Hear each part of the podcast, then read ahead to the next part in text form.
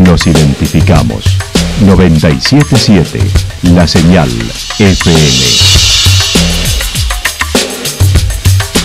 Valle de Calamuchita, Córdoba, Argentina.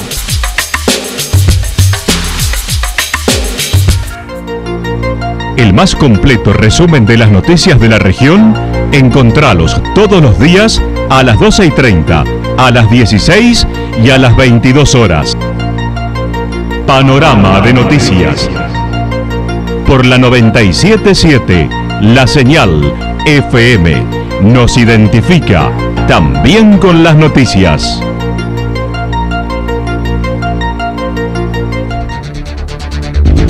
Municipalidad de Villa del Lique. Una forma de vivir. Gestión Ricardo Zurdo Escole.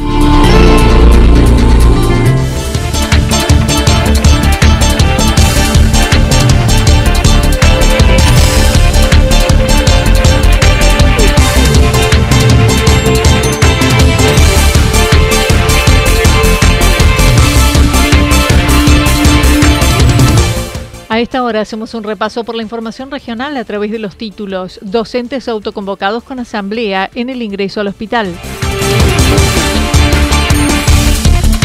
Scoles va por un nuevo mandato en Villa del Dique. Claudio Chavero es nuestro candidato, dijo Escoles.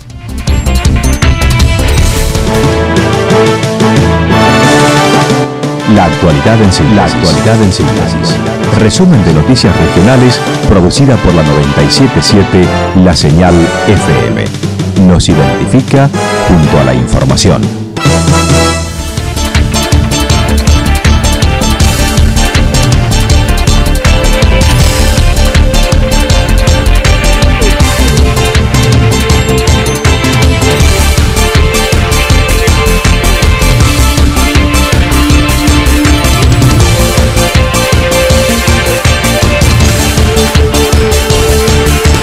Docentes autoconvocados con asamblea en el ingreso al hospital. Hace una semana en Santa Rosa, docentes autoconvocados se manifestaron en la ruta al ingreso al hospital regional junto con el grupo de salud, también autoconvocados. El licenciado Gabriel Marco, integrante del colectivo docente, comentó hubo unos 200 participantes por la docencia. Bueno, en Calamuchita salimos docentes autoconvocados junto a los trabajadores de salud, bueno, a, a visibilizar, ¿no es cierto?, a la sociedad de la problemática nuestra y nos sumamos, digamos, a todo el aluvión, digamos, que hubo y hay en toda la provincia, ¿no? Están saliendo los autoconvocados en cada localidad, en cada ciudad, de un modo masivo. Recordó la situación en la que considera precaria y se encuentran los docentes, además de su reclamo. Trabajadores de la salud, bueno, vos sabés que están en la misma situación, y no sé si decir peor porque ya no se sabe, digo, porque no tienen gremio, entonces eh, salen directamente, hay que negociar con ellos. Eh, pero bueno, viendo la situación de muchos trabajadores que no tienen gremio, por ahí vemos que, irónicamente lo digo, ¿no? Están mejor por ahí, porque, porque el gremio, en nuestro caso somos críticos del gremio, y el gremio, bueno, sale avalando todas las propuestas de miserias del gobierno, así que estamos prácticamente en la misma situación, ¿no? Precarizados frente a la política de vaciamiento del gobierno. Eh, el gobierno viene vaciando el sistema de salud, vaciando el sistema educativo, los presupuestos anuales son cada vez menores y eso implica ajustar los salarios, ajustar las jubilaciones y así estamos. Hoy nuevamente se encontrarán con el área de salud en una asamblea conjunta rechazando la conciliación obligatoria y la nueva propuesta salarial realizada a UPC y la falta de respuestas en salud.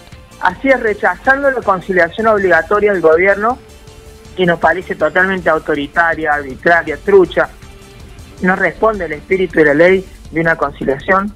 Y vamos a rechazar en el caso de los docentes la nueva propuesta salarial que acaba de presentar el gobierno, que es la cuarta, que decimos nosotros que la cuarta trilliza de oro porque es igual a las otras, ¿no?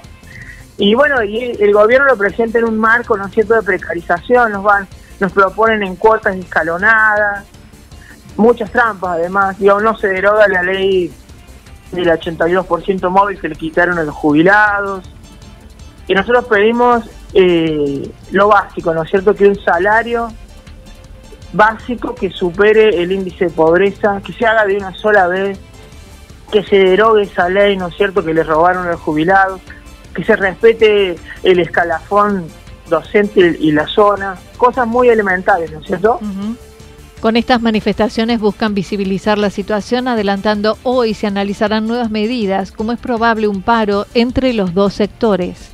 Mira, justamente la asamblea para debatir eso, además de visibilizar, tuvimos mucho apoyo, ahí como se ven en los videos de la gente, nos tira muy buena onda, apoyo a la lucha, digo, toda la gente que circula en auto, todos los trabajadores de Santa Rosa.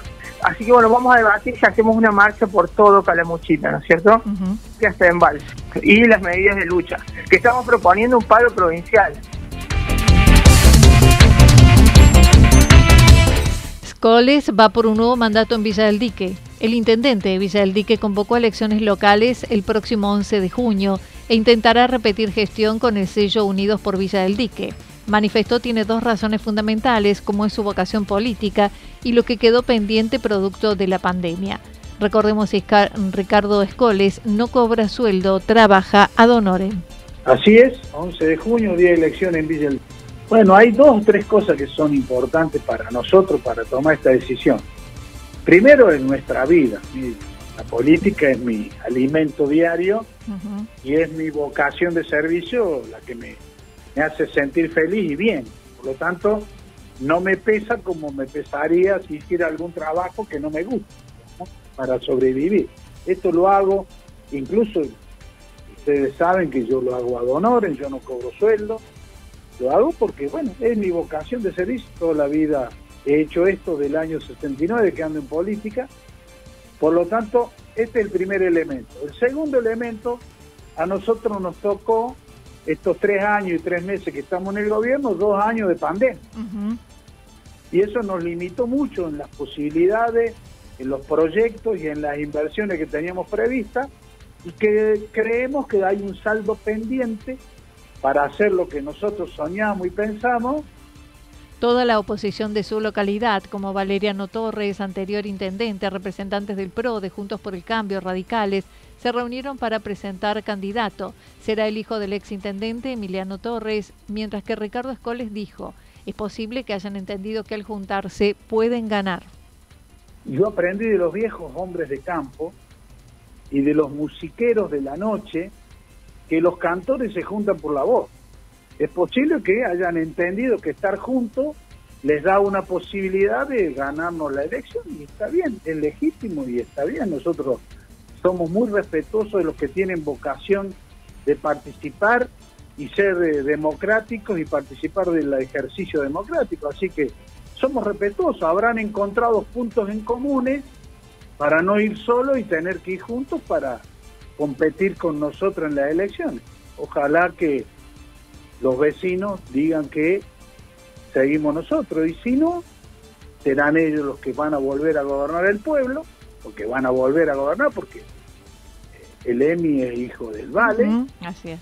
O sea, es volver a, a lo que pasaba hace tres años y medio atrás y está bien. Defendió su gestión a pesar de las críticas por el estado de las calles, indicando muchos son producto de las inclemencias climáticas pero recordó las obras realizadas y el equipamiento automotor logrado en tres años de gestión. Y cuando me preguntan cómo haces vos con el tema, te digo la inversión que hicimos. Nosotros invertimos aproximadamente en dos máquinas pesadas que hoy serían 300 mil dólares, en una pala que me salió 40 mil dólares, que la compré a un, un hombre que tiene cantera en Santa Rosa, una pala de 3 metros de balde. O sea que hemos hecho la inversión.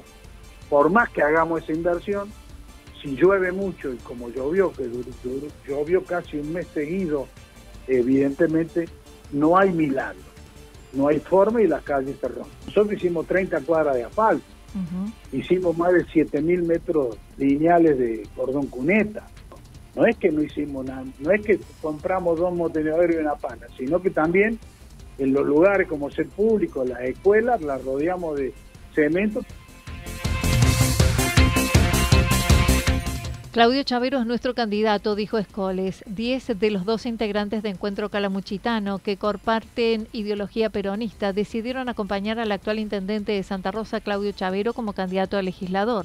También defendió la fecha elegida para las elecciones locales, indicando será que suceda de aquí en más y negándose a falta de apoyo al gobierno provincial. Nosotros, vos sabés muy bien que Encuentro Calamuchitano el sector que es peronista dentro de Encuentro, que son 10 municipios, han decidido acompañar y han propuesto que el candidato legislador sea Chávez. ¿ah? Y entonces decidimos acompañar eso. Si se quisiera ver alguna especulación mezquina que no queremos, ¿cómo tendríamos que ir con Chavero el 25? Y no es así, cada uno primero tiene que cuidar lo suyo. Una vez que cuidó lo suyo o defendió lo suyo, aporta al conjunto esto que defendió o que cuidó. Bueno, esto es lo que va a pasar. Pero cada día, por suerte, más allá de que tengamos o no tengamos carta orgánica propia, la tendencia va a ser que cada municipio primero discuta su gobierno local y después trabaje para lo provincial y después trabaje para lo nacional. Ahora, y me parece que esto va a ser el matiz que lo va a ir viendo cada día más, cada cuatro años. Consideró Martín Yarlora, candidato a gobernador por Hacemos, es la mejor opción para Córdoba. La mejor opción en Córdoba hoy, dentro de los que miramos los peronistas, es Yarlora por la gestión que ha llevado, por el criterio que tiene, hemos tenido varias reuniones, hemos discutido varias cosas y creemos que es la mejor opción que tiene la provincia para continuar un proceso de lo que ha sido bueno de los gobiernos de Chiaretti y de la Sota, la innovación que se representa un dirigente joven con una mirada mucho más moderna en temas medioambientales, en el tema de digitalización, en el tema de la economía circular, etcétera, etcétera, etcétera. Entonces, nosotros vamos a acompañar esa propuesta desde el peronismo como, como dirigente peronista, pero sin estar en el partido.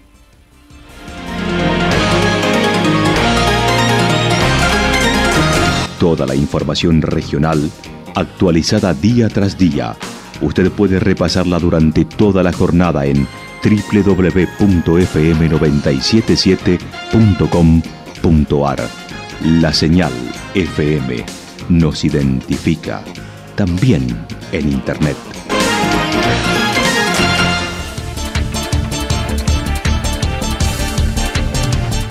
El pronóstico para lo que resta de la jornada está indicando despejado, temperaturas máximas que estarán entre los 22 y 24 grados para la región. El viento estará soplando al sector sur entre 23 y 31 kilómetros por hora, pero también anticipan ráfagas de viento entre 42 y 50 kilómetros por hora.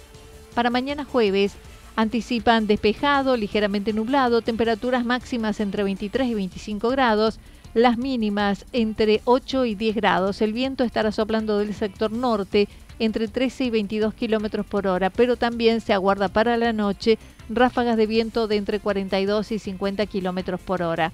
Datos proporcionados por el Servicio Meteorológico Nacional. Municipalidad de Villa del Lique. Una forma de vivir. Gestión Ricardo Zurdo Escole.